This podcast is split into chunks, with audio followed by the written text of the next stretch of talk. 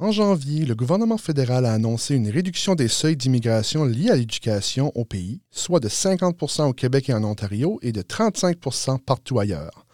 On citait comme raison le manque de logements disponibles et aussi euh, les diploma mills, qu'on appellerait en anglais, euh, ces endroits qui donnent des diplômes bidons. Euh, ça n'a pas fait que des heureux, cette annonce, surtout si on regarde les réactions de l'Université de Moncton et du Collège communautaire du Nouveau-Brunswick. Nous parlons de la question avec Léla Salle, professeur de sociologie à l'Université de Moncton. Monsieur Salle, bonjour. Oui, bonjour. Euh, est-ce que le gouvernement fédéral, selon vous, a pris la bonne décision euh, selon les données qui sont disponibles? Alors, selon les données qui sont disponibles, c'est vrai qu'on est dans une logique mathématique. C'est-à-dire que on veut euh, plafonner les seuils d'immigration, les BCMM, parce qu'il euh, y a une crise du logement au pays. Alors ça, ça signifie quoi? Ça signifie que, en fait, ces derniers temps-ci, euh, quand on entendait le discours contraire, comme quoi qu'il fallait augmenter les seuils d'immigration, il fallait qu'on atteigne même environ 500 000 immigrants euh, accueillis par année. Ça veut dire qu'en amont, il n'y avait pas eu de planification, en fait. Parce que ce, ce que les gens oublient un peu parfois, c'est que euh, c'est vrai que c'est le fédéral qui donne des permis, des, des, permis d'études, des visas, mais en même temps, ce sont les provinces qui accueillent. Or, de plus en plus, on s'est rendu compte qu'il y a une discordance entre l'accueil et l'intégration parce que un des premiers éléments d'intégration des immigrants, c'est le logement. Un endroit à rester, c'est ça. Dans une communauté d'accueil, et on ne peut pas s'intégrer dans une communauté si on n'a pas de logement. C'est à partir de la possession d'un logement qu'on arrive à trouver du travail, on arrive à avoir accès à plein de services, on arrive à euh, même vivre dans une communauté. Parce qu'on est quand même des êtres humains. Donc, notre premier élément d'intégration, notre premier outil d'intégration, disons, c'est le logement. Donc, ça veut dire que toutes ces années, on a accueilli, on a accueilli, on a accueilli, mais la question du logement, on ne s'est pas posé la question de savoir est-ce que euh, la population qu'on accueille, les nouveaux arrivants qu'on accueille, est-ce que ces derniers vont se loger de manière décente? Effectivement, mais j'ai reçu un commentaire de la part de la députée Ginette Petit-Potato de Moncton Review Dieppe. Euh, mm-hmm. Et ce qu'elle nous dit, c'est que bien que les immigrants soient essentiels au Canada et enrichissent nos communautés, euh, la mm-hmm. mesure en place temporairement vise à ce qu'ils ne font pas face aux pratiques abusives qui visent les étudiants internationaux.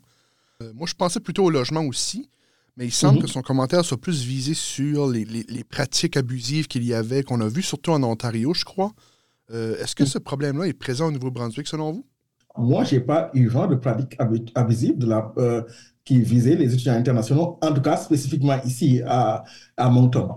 Alors, euh, oui, effectivement, au, Québec, par exemple, et en Ontario, surtout au Québec, on a entendu parler, par exemple, de formation bidon qui ne, qui ne donne pas accès à des diplômes reconnus, à des certificats ou à des diplômes reconnus. Mm-hmm. Ça sont des pratiques abusives. Euh, mais ça, ce n'est pas prévalent dans les, dans les provinces atlantiques. Et donc, le commentaire de, la ministre d'Éducation ici au Nouveau-Brunswick, formation postsecondaire, euh, Arlene Dunn, donc, ce qu'elle disait, c'était un peu réaliste quand même que les pratiques visées par, la, parce que, mm-hmm. par ces mesures-là n'existent pas ici. Là. Non, n'existe pas ici. Et puis, euh, officiellement, ce, dont on a entendu parler de, la part du ministre Miller, le ministre fédéral de l'immigration, mhm. mais ce dont on a entendu parler, c'est plutôt euh, la crise du logement. Oui. Qui fait qu'on euh, on est dans une situation quand même assez paradoxale parce qu'on a une pénurie de main-d'œuvre, on doit accueillir, mais en même temps, il y a une pénurie de logement. Et donc, si vous faites attention, vous avez pu voir que les immigrants, les étrangers, les travailleurs étrangers temporaires ne sont pas concernés par ce plafonnement-là. Absolument les étudiants économiques ne sont pas concernés. Le regroupement familial aussi n'est pas concerné. Seuls les étudiants internationaux sont visés.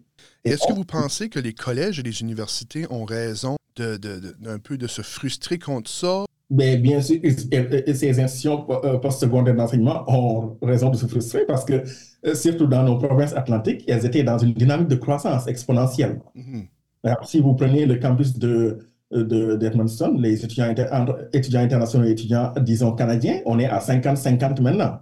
Oh, wow. aussi, on a connu une croissance importante. Mm-hmm. Si vous prenez ici, par exemple, la faculté, une des facultés qui accueille le plus des étudiants internationaux, c'est la faculté d'administration. On est à pratiquement 25-30% d'étudiants internationaux. Donc, il y avait une, cette logique de croissance qui était là et pratiquement toutes les facultés euh, en bénéficier. Et n'oubliez pas aussi que les étudiants internationaux payent euh, deux fois et quelques plus de frais de scolarité que, euh, de scolarité que les euh, citoyens canadiens et les résidents permanents. Donc, c'était une importante source de revenus, aussi bien pour les institutions postsecondaires de que pour les provinces aussi. J'ai même un, petit chiffre ici, comme quoi qu'en 2018, le dernier, le dernier chiffre qu'on avait, la contribution des étudiants internationaux au PIB canadien se chiffrait à 21,6 milliards de dollars. Et ces étudiants euh, euh des centaines de milliers d'emplois. Donc, vous voyez que aussi bien les, les, les, institutions d'enseignement postsecondaire ont raison de se frustrer parce qu'ils vont, elles vont, on va les priver quand même en partie d'une manne financière qui est là. Et les provinces même, même les provinces, euh, sont, sont, il y en a qui, euh, euh, des provinces qui sont assez frustrées parce que ça complique quand même pas mal le financement des universités. Parce que s'il y a manque à gagner de la part, parce qu'on ne fait pas venir assez d'étudiants internationaux, c'est que après, la pression va retomber sur les provinces pour financer les universités et les collèges. Donc, vous voyez qu'il y a plusieurs acteurs qui vont être frustrés à ce niveau-là. N'oubliez pas une chose, les étudiants sont nos meilleurs futurs immigrants parce qu'ils sont formés ici, ils n'ont pas besoin d'équivalence de diplôme, ils sont jeunes. D'ailleurs, même, même les étudiants, il faut, il faut euh, Jocelyn, il faut préciser que les étudiants de deuxième et troisième cycle ne sont pas concernés par ce plafonnement. Hein. Ce sont les étudiants du premier cycle. Ah, donc juste le premier cycle, c'est ça, le baccalauréat et les, les, collèges. Exactement, et les collèges. Léla Salle, professeur en sociologie à l'Université de Moncton, merci d'être venu à ce micro. Merci.